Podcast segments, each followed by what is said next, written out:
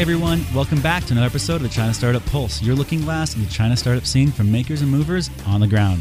Once again, I'm your host, Ryan Chukin, and I have the privilege to bring the last installment of our China Accelerator 8x8 speaker series. That's eight speeches by mentors, investors, and entrepreneurs on the ground who've built it, telling their heartfelt stories of how they did it.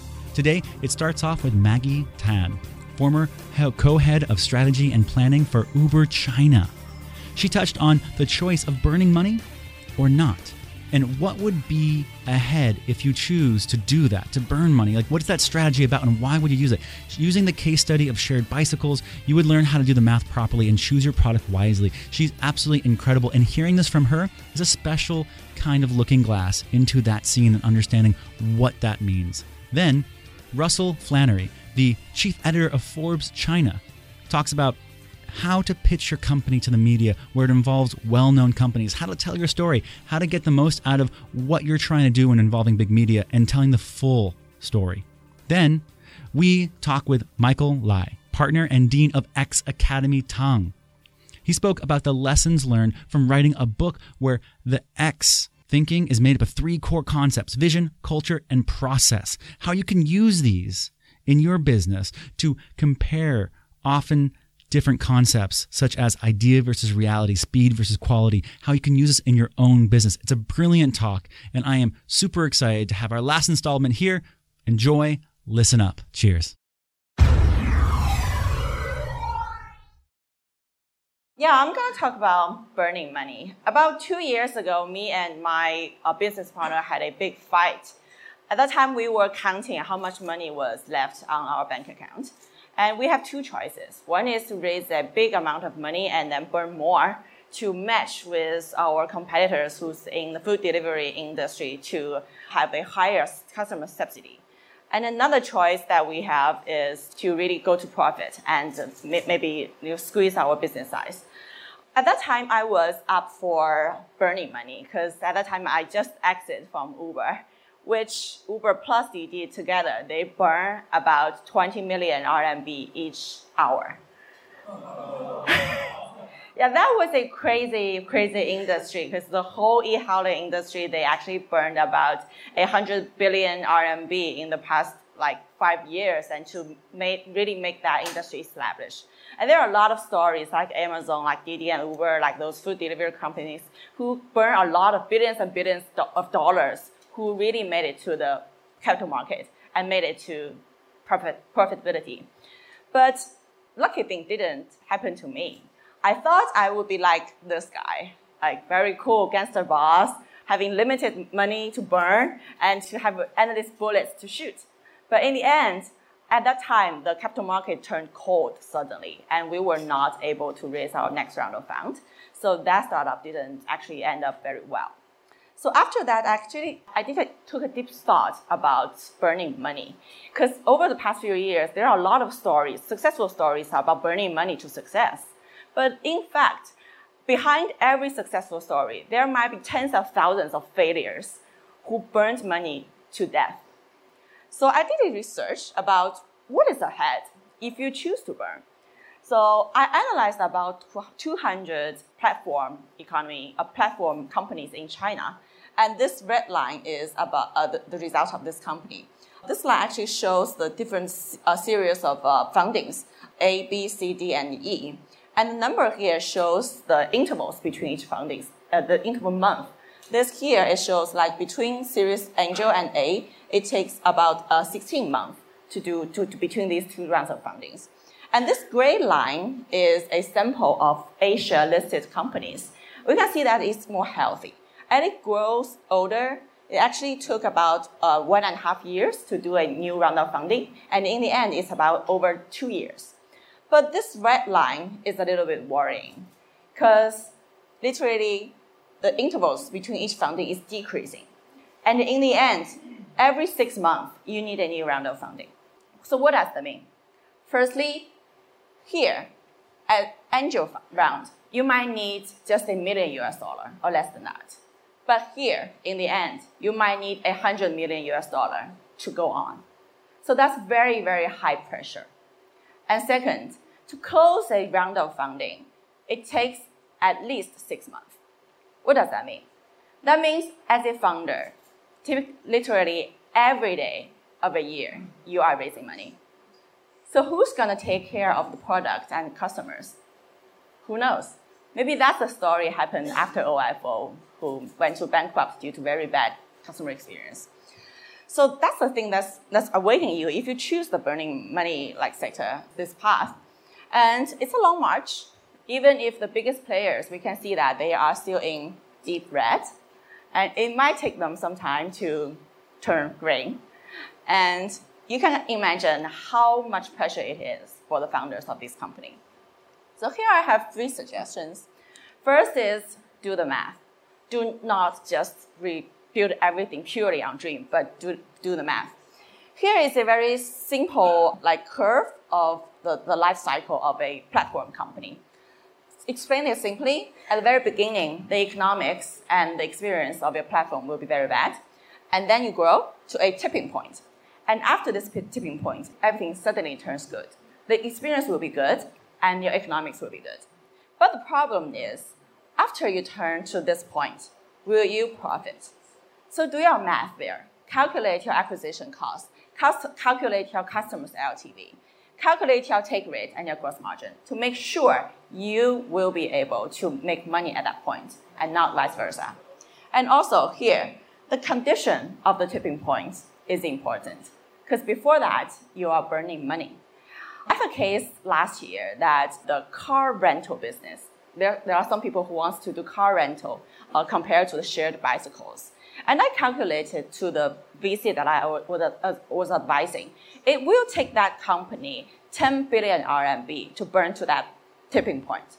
So in the end, we turned down that case, that deal. And right now, at this moment, all the companies in that sector are already bankrupted. Yeah, so it's very important to know that how much money you will need to go to this point. Yeah, and also throughout your lifestyle, you may need very good cash flow management. It's good to have positive cash flows. And another thing is choose your product. I use China's Wikipedia versus Dedao as an example. At the very beginning of these two companies, they chose very different products, although they are all knowledge sharing. Wikipedia is using Encyclopedia like format, and also is a Chinese counterparty, Zhihu is using a BBS platform where everybody can come and share. While Zhihu, uh, and while Dedao, at the, when they are established, they use audiobook as the product format. So when both of them began to monetize, you can find that Dedao is quite easy because the product is there. You just need to change from free to pay. But as a BBS, they don't have a ready product to pay. So they need to create commercialized product. And it's very hard. And they found the conversion rate is low. And everybody just, every customer just came here to share. They don't expect to pay at all. So it caused big trouble. So here I put a Chinese word here. That means what you want in end, you should start with, with the same thing at the beginning. So if in the end you want a commercialized product, please use the same product form at the beginning. It will make your commercialization much, much easier. And the third suggestion is for, I think most of the audience here, we are doing some cross-border things and we come to China, maybe bringing some uh, foreign business models to China. And there's one thing you should pay attention to is the price of your home market. The price of Asia is quite different from that of advanced countries. Here is a simple example of Uber and Didi. Although their annual trips are similar, their price, their unit price are $20 versus 20 RMB. That's almost the exchange rate difference. And that difference will make is Uber was able to make profits at the beginning of last year, and Didi was still making loss, 10 billion loss. So a chain, although they have different volume, the difference in price could totally make the business model totally different. It's zero or one. So when you try to bring some good business model, great business model in your country to China, please pay attention that Asia is a low price con- continent and the, the difference in price can make the business model totally different. So do pay attention to that. Not everything in your home country will work here.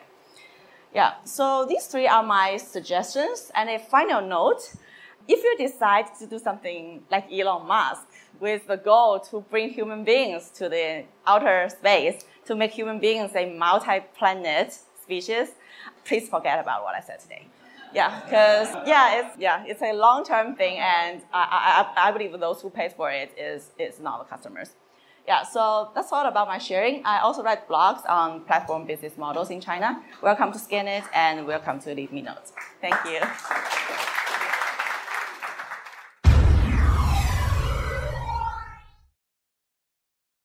once Cha Hao.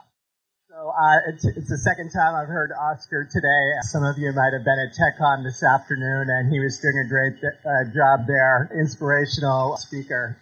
I heard a little bit uh, earlier tonight that uh, someone from the media uh, spoke to uh, China Accelerator not too long ago and said, shockingly, that they did not pay attention to news from entrepreneurs and startup companies. Can you imagine that? At Forbes, we believe that entrepreneurs and startup companies change the world and make the world a better place the progress from technology and a lot of the things that make the world great today actually come from you. And you don't need Forbes to tell you that. You also have the multinational companies that are here in China today looking for ways to inject innovation and solutions into their companies and spending money on people like you and investing in you. So first off, let me give you all a pat on the back for starting your companies and uh, welcome you to keep in touch with Forbes. We not only write about entrepreneurs in the U.S., but we're covering entrepreneurs around the world. Forbes has about 40 editions around the world. In China, let me give you a short history. Forbes started uh, covering Chinese entrepreneurs uh, in the early 1990s in the local language in Hong Kong. We first did our China Rich List ourselves in 2003. And these are some of the interesting folks that we've been covering on an ongoing basis. We had a Jun cover when Jun was not so well known at Xiaomi. We cover under 30 entrepreneurs regularly, and I'm going to come back to that in a minute. This is uh, one of the latest covers from Forbes China which is about Wang Shi, a very spirited uh, leader and inspirational figure to a lot of young people in China at China Vanke. We want to take the occasion very briefly to encourage everybody here who's under 30 that has a good business going to sign up for our under 30 list. Our judges include William Bao Bean, who's here tonight. So one reason we're, we're here is to thank William for giving us a big hand with the under 30 list. So everybody please on our behalf give a round of applause to William. Thanks a lot.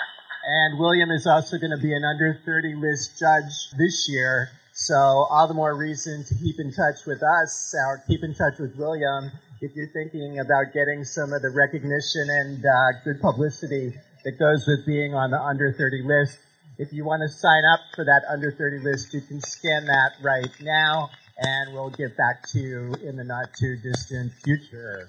And I should say, uh, our under 30 list is open to anybody that's living in China. You can be of any nationality. Who am I? This is a picture from me from the year that we opened up our bureau in Shanghai in 2003. I think if you're wondering about your career and your journey, my story boils down to passion. I started working in the media business when I was a teenager, writing news for a small radio station in New England.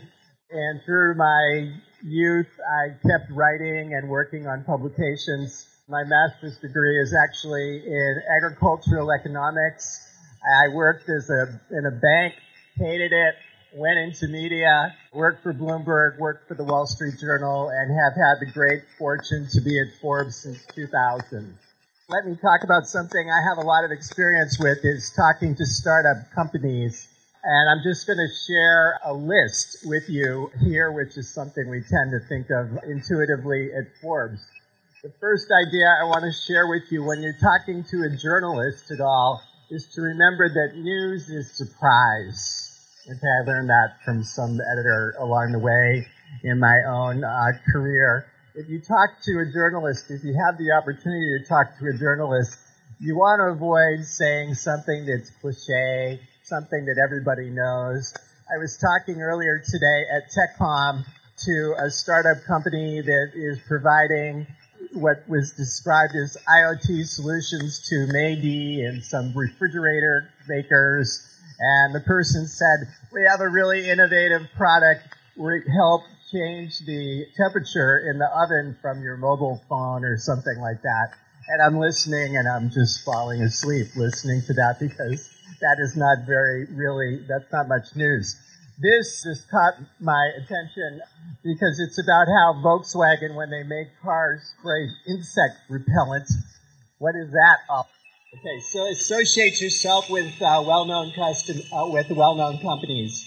Even if you've got a customer that's you know sounds reasonably good, work that into the conversation because it gives you cred, right? It gives you cred, and you want as much credibility as possible when you're just starting out give journalists the nut graph. Anyone who knows what the nut graph is, this is journalism jargon. The nut graph goes into a story and it's about something, but it appeals to a bigger audience of readers and tells them, why do I care? Okay, so you, before you talk to a journalist, you give them the nut graph. You think about it in advance. So these nut, this is just a headline that I thought actually has a little bit of nut graph in it. Uh, dirty work for robots, how two young immigrant entrepreneurs created oven-sized Roombas to chase a $5 billion opportunity. The headline itself got in there that it's a $5 billion opportunity. So $5 billion is still pretty good money. A lot of business journalists will think $5 billion, that's okay. So if you talk to a journalist and you're saying, I'm making something and it's addressing a $5 billion market. You just come right out. You have to be prepared with that kind of background to give it to somebody to get them to go, hmm, you know, this is more important than you and your two, you know, buddies from college that are just uh, living in Shanghai and trying to get something going. You bring a big number like that into the conversation. This slide is not our best slide, but it's also good is there a tension point in the story? What's a tension point in a story? It's one idea versus another idea. Okay? Everybody says this, but I'm doing that. Okay, that's called the tension point in the story. Okay? So, you know, your related idea is David and Goliath. Okay, you're a little guy, you know, you're taking on big pharma. You're a little guy, you know, you're working on whatever you're working on you know, some A versus B is always a good idea to have in the back of your mind. You're starting a company and you're just another e-commerce business and you can't explain, I'm, a, I'm another luxury, you know, platform for selling something. Why are you different than anybody else? If you're just selling luxury products to millennial consumers, it's just too much noise in that space in China right now. So no matter what you're doing, you know, try to paint yourself try to think is your attention point that makes the story interesting to the reporter and also makes the story interesting to the reader. Good stories have key quotes. So, you know, if you're a natural, colorful storyteller, good for you. You know, you can boil things down crisply. You have a sense of humor. You have a sense of irony. You know, you're on your way to being a PR star in business. But if you're not, and you take up a, an interview with a journalist, just think of something colorful to boil down what your advantage is, right? And what it is that you're trying to do. Superlatives are always good in a news story or in a business story. I'm the biggest. I'm the, you know, I've got the most. Something like that, okay? And superlatives are especially good when they're true. because uh, journalists don't, you know, don't want to believe anybody. Okay, so you will totally burn out your relationship with the with the journalist that you have the good fortune to meet if you're telling whoppers. So you don't want to do that. But if you happen to be able to use a superlative to your advantage, you definitely should. Are you making money? I'm a startup. I'm already making money. Okay, that's a good thing to be able to drop into the conversation. No matter how much money you're making, that's good. Are you doing something socially desirable? The world today is different from when I started out, and it's very important to be linking yourself to a good social cause, whether it's promoting the environment, promoting whatever you're promoting, okay, equality, gender equality, these kind of things are all very valuable to talk up.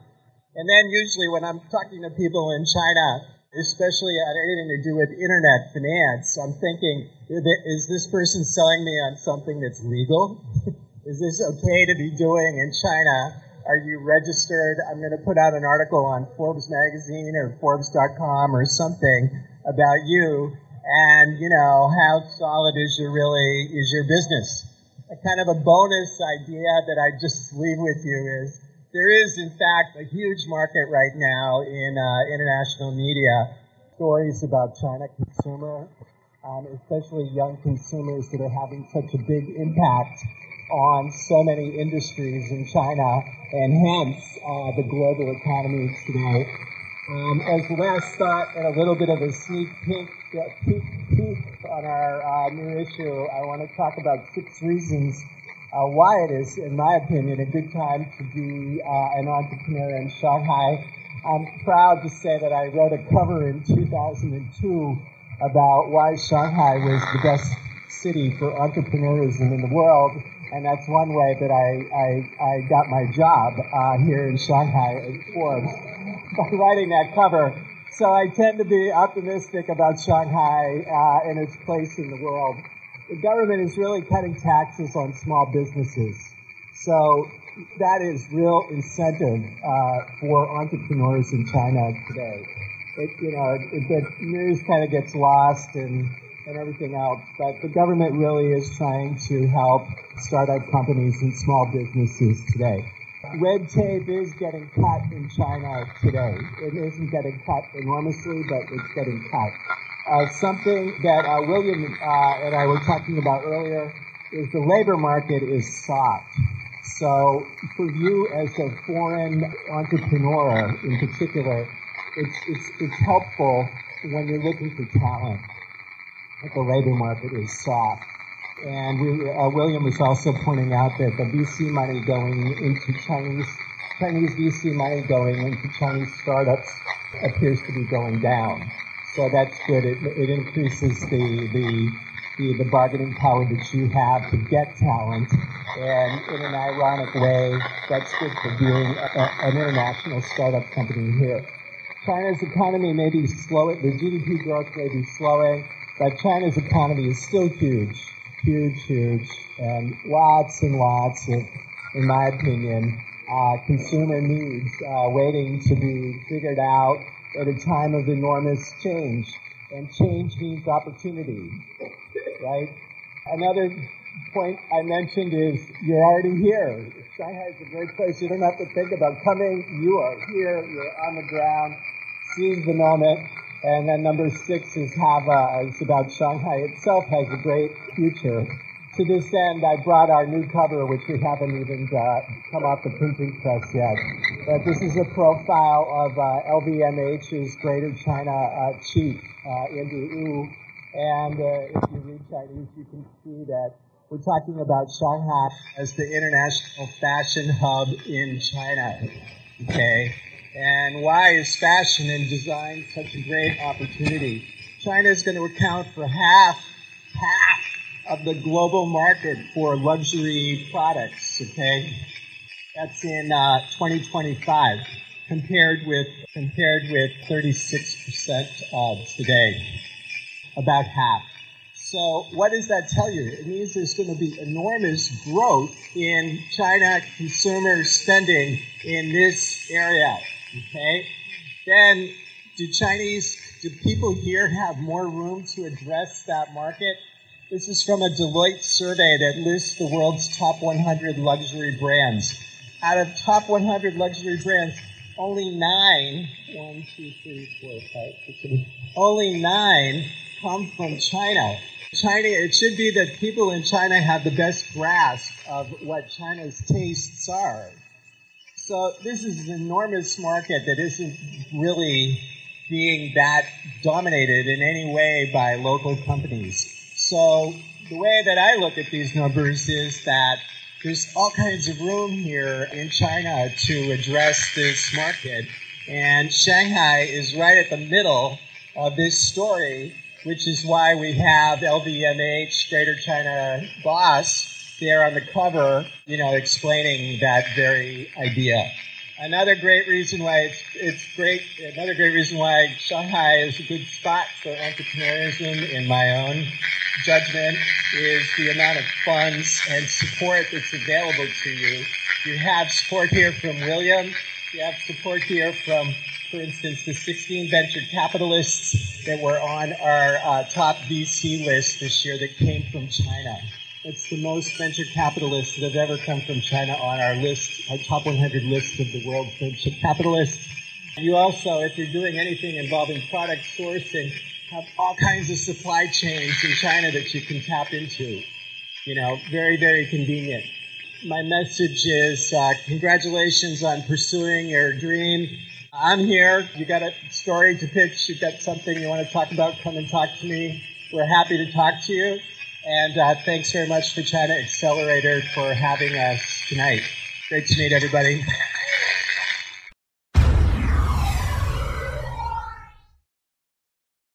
Thank you very much. I'm really honored to be here to speak today. I'm Michael Lai, and I'm from Tang Consulting. And for over the past year, year and a half, I've been writing a book uh, together with the co-founder of our company, Jason Huang. And I want to share some of the lessons we've learned through this process of writing the book. But before I begin, I'm going to give a brief introduction to our company just so you know the basic background of where we're coming from. So I'm a partner and Dean of X Academy at Tang Consulting. And what we do is we help our clients create holistic experiences. And what I mean by holistic experiences is how do we, how do we align experience of products and services together with online and offline channels, together with the employee behaviors as well as their roles, and then the communications uh, from advertising and marketing. And how, do we, how does it all work together to deliver a, the brand value of the company? So while the company and most of my colleagues focus on delivering the deliverable, the projects for clients. My role is significantly different because what I do is I look at all the work that we do and I look at what are the methods, what are the practices that we are doing uh, with our with our customers through our projects and trying to manage our practice. So with that background, what we're doing with the book is we call this thinking. And for the past year, when we're working on X thinking, is really organizing all this information together in our book. So in this book, there's three key things that we've really learned about through this process. Vision, culture, and process. One of the things I find really interesting when you're writing a book is that it's very similar to creating a company, creating a product, creating something new. All of us come with a vision of what we want to create. But at the same time, we run into challenges Uh, in terms of balancing different points of view.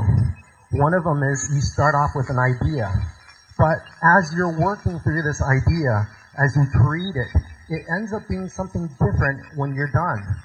It, the reality of what you're creating is not exactly the same as the original idea that you came up with.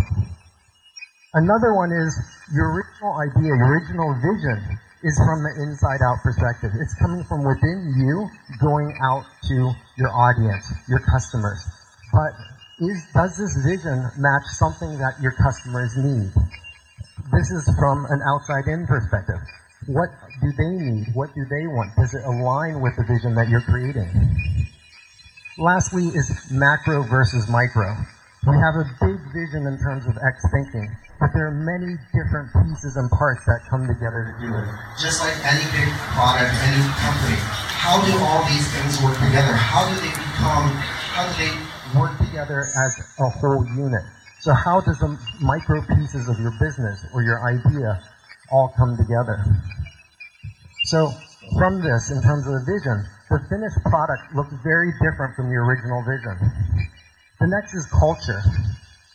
So one of the things about our book right now is we're creating both an English and Chinese version of our book simultaneously. For me personally, I cannot read or write Chinese, so that makes it very difficult. So at the top level, when people think about creating something for a different market or in different languages, you think culture as language, a Chinese and English version. And one of the challenges is we find that you know some words don't translate directly from another. So sometimes we're really having trouble figuring out which exact word to use. But culture goes much deeper than that. It goes into context. So what we found is some examples we use in the book don't resonate with our audiences in Chinese or English. For example, I have a story in the book that I use Batman and the, the troubles that Batman has. However, that story does not resonate in Chinese, so we need to swap that story out to, say, the Monkey King. But that story doesn't work in English, so we're having challenges with something like that. Lastly is communication styles. We're finding out that how you write in one language does not work in the other. How you describe something doesn't work. And one example I found is with the editors on the English side and Chinese side. On the English side, we're told don't use your headline again in your body copy. Don't repeat the words. in Chinese, that's flipped. You can go ahead and use that headline again in body copy. So these are things that we're finding challenges with uh, when it comes to writing the book. And I think these are same type of challenges you would have with localizing an app or product from a different country to another country. So the differences between Chinese and English is much more than just translation. And lastly, process. One of the things with writing a book is traditionally it's a waterfall process. You start at the beginning, you write to the end. And it's very difficult to iterate through it. We, we find that we are iterating chapter by chapter, section by section, book as a whole. But like I said, we're doing both in Chinese and English. So it's very difficult to find out where we should be iterating. How do we iterate different parts? The other is speed versus quality. You know, we wanted this book to be done within six months, dragged on to a year. Now we're adding on another three to six months of editing on top of that, and then another three months for a publisher. So it's always a challenge regarding, uh, regardless of what you're working on. Lastly is, how do you prototype a book? It's really interesting, like we, we tell our, we, with the people that we work with, you should prototype. You try it early, test it with people, and then continuously iterate. But one of the challenges is, how do you create a light version of the book? How can you show when I talked about micro versus macro. How do you show a macro version of the book without writing the whole thing? It's a really interesting challenge that we, you know, we actually really struggled with because we tried to write different sections, give it out, test it, but people wouldn't really get the whole idea until we finished the whole thing. So this is one of the things that even we're struggling with and trying to figure out what we're going to do with the next version. So you hear this often, test early, test often, but also test at a macro level. Find out how you can test the whole idea and also test at a micro level, right down to the very last detail. So there some thoughts about vision, about culture, about process in terms of writing a book. Again, I want to thank everyone for attending today. Thanks. Hey everyone, I just want to take a quick moment to thank our sponsor, China Accelerator. They are a accelerator based in Shanghai, bringing international ideas into China and Chinese ideas international. They're number one in what they do. They're a three month program and they help build your idea and make it amazing successful. You can find out more at www.chinaaccelerator.com. People Squared is the original co working space in China. It's your home for startups, no matter what you're working on. Small team or large, it has all the resources, the environment, the culture, everything that you need to take your idea and make it successful. Founded by Bob Jung, an entrepreneur himself who really understands what startups need, it's a great place to bring your team and find success. You can find out more at people-squared.com.